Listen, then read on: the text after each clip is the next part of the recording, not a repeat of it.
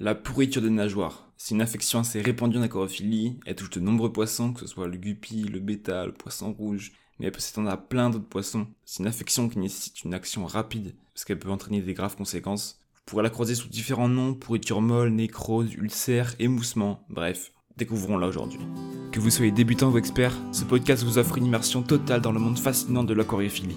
Des conseils pratiques, des astuces inédites, des interviews d'experts et bien plus encore. Venez nous rejoindre et plonger dans cette aventure. Vous allez découvrir les secrets pour créer un bel aquarium naturel, sain pour vos espèces qui vous correspondent.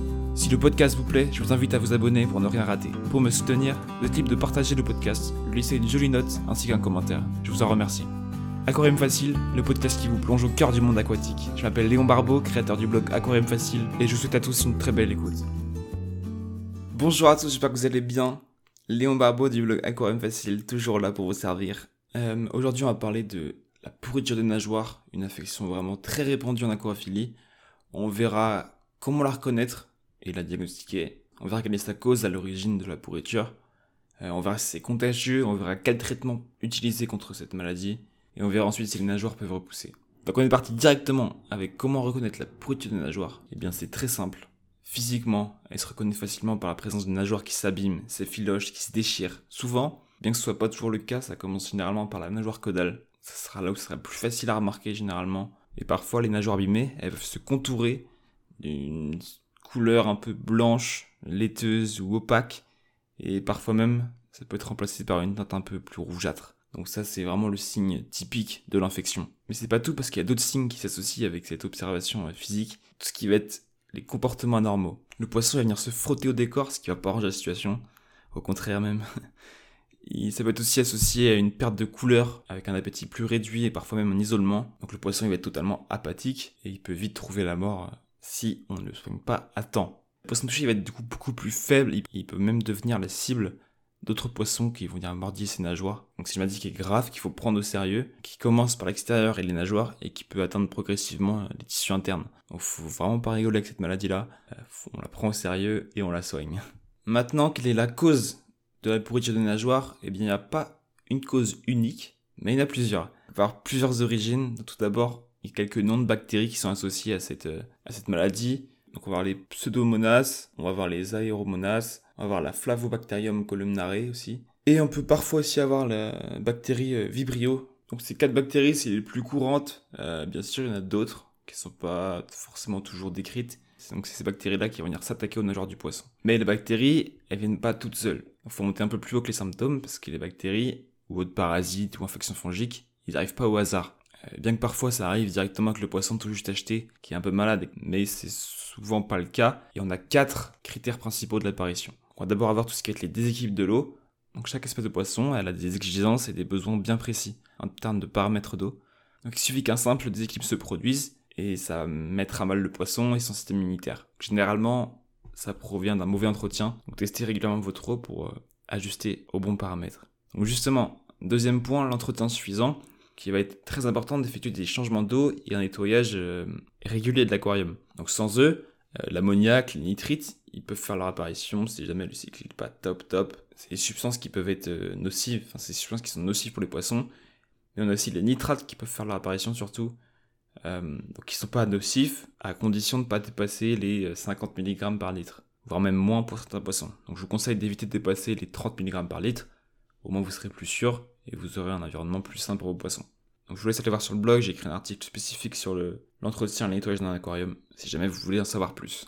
Ensuite, troisième point, un stress trop important. Donc les poissons, ça stresse assez facilement, donc il va être indispensable de leur fournir un environnement adapté et adéquat. Pensez notamment à leur fournir des cachettes, un volume de nage satisfaisant et un volume tout simplement euh, satisfaisant pour leur espèce. Attention à la surpopulation aussi, c'est un gros facteur de stress et de pollution aussi. Et enfin, prêtez attention à une alimentation saine et variée. On distribue pas trop de nourriture et on essaie de varier avec de la nourriture euh, congelée ou, vivante, encore mieux. Et enfin, une interaction physique. Donc la pourriture, elle peut être la conséquence d'une maladie déjà présente chez le poisson, ou bien, ou bien de dommages physiques, par exemple contre une décoration un peu coupante, qui n'était pas très bien euh, adaptée à la chorophilie, ça peut provenir aussi euh, de ce genre de blessure. Est-ce que c'est contagieux? Alors, oui, elle peut être contagieuse, surtout si les poissons ils viennent mordiller les nageoires du poisson malade, mais globalement, Non, c'est pas contagieux. Par contre, en règle générale, si un poisson est touché, c'est parce que souvent on a un problème euh, dans l'aquarium. Euh, le poisson est trop stressé, le poisson euh, vit dans un environnement trop pollué par exemple. Dans ce cas-là, ça touche certes un poisson au début, mais ça peut rapidement venir toucher les autres. Tardez pas à régler ce problème avant que la maladie ne se développe trop. Et justement, quel traitement contre la pourriture des nageoires Eh bien, il y en a plusieurs. D'abord, ça va être important de tester votre eau si votre qualité de l'eau n'est pas satisfaisante. Il y a trop de pollution, faites un gros changement d'eau avec un nettoyage bien poussé pour déjà rétablir de bons paramètres. Et ce qui va être important, c'est d'agir le plus tôt possible pour limiter la faiblesse des poissons malades. Plus votre poisson est malade, plus votre poisson euh, va être faible. il pourrait ne pas résister au traitement. Donc agissez le plus tôt possible. Ça peut être intéressant de placer le poisson dans un bac hôpital si jamais vous avez euh, un traitement un peu plus fort ou euh, même, même pour l'isoler si jamais il est dérangé par d'autres poissons ou si vraiment il est trop faible.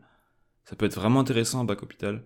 Donc pensez-y. Et les traitements les plus courants, ça va être des médicaments antibactériens. Donc euh, voilà, on a quelques noms, euh, quelques noms connus comme euh, Echa 2000, Témérol, aussi des médicaments de chez Serra, bref. vous avez, vous avez ce qu'il faut normalement sur le marché. Donc avant tout traitement, pensez à retirer du charbon actif si jamais vous en avez dans votre aquarium. Parce que le charbon actif, il va absorber les médicaments qui vont du coup ne pas faire effet. il y a aussi une approche un peu plus naturelle et intéressante qui consiste à utiliser du, sel pour traiter vos poissons malades. Attention parce que c'est pas compatible avec toutes les espèces, avec le guppy, ça le sera notamment. Donc je vais vous renseigner si jamais vous voulez en savoir plus. Mais ça peut être très intéressant. Donc c'est bien beau de guérir la maladie, mais c'est mieux de la prévenir. Donc comment la prévenir? Rien de bien plus compliqué que de maintenir un environnement sain, ça va être de l'entretenir régulièrement. Le secret numéro 1, l'entretien. Il faudra aussi effectuer des tests pour s'assurer que vous avez une bonne qualité d'eau. Euh, donc n'oubliez pas aussi les changements d'eau réguliers, donc ça fait partie de l'entretien général. Hein. Et offrez une alimentation de qualité, équilibrée et variée. Voilà, comme je disais tout à l'heure, vous pouvez donner des aliments vivants, ça fait toujours plaisir et c'est bon pour le régime de vos poissons. Et attention à la compatibilité des espèces que vous choisissez si jamais vous avez un aquarium communautaire. Prenez des espèces qui s'entendent entre elles et qui vont pas aller se mordiller tout le temps. Ça serait pas cool et ça peut favoriser la pourriture. Est-ce que les nageoires elles vont repousser? Alors oui, normalement les nageoires peuvent repousser. Si jamais elles sont pas trop atteintes. Parce qu'il suffit que la base soit atteinte, et dans ce cas-là, ce sera très compliqué. Elles vont certainement pas repousser. Mais si jamais elles sont quelque peu mordillées, oui, elles peuvent repousser après, pas forcément dans la même forme qu'elles avaient de base, à l'origine, mais pourront quand même repousser. Puis ça pourra apporter un petit charme, mine de rien, à votre poisson. Attention, bien sûr, on fait pas exprès de le mettre malade pour avoir un... une nageoire différente. Hein. non, non, puis généralement, ça sera moins esthétique. Donc voilà pour la pourriture des nageoires. J'espère que ce petit épisode vous aura plu. Euh, si c'est le cas, n'hésitez pas à le partager à ceux qu'on aurait besoin. N'hésitez pas à liker, n'hésitez pas à mettre une jolie note ainsi qu'un commentaire, ça ferait toujours plaisir. Puis pareil, si jamais vous avez besoin de plus d'informations, foncez sur le blog, vous avez plein de contenu. Je vous laisse découvrir ça. Et puis je vous dis à bientôt. Ciao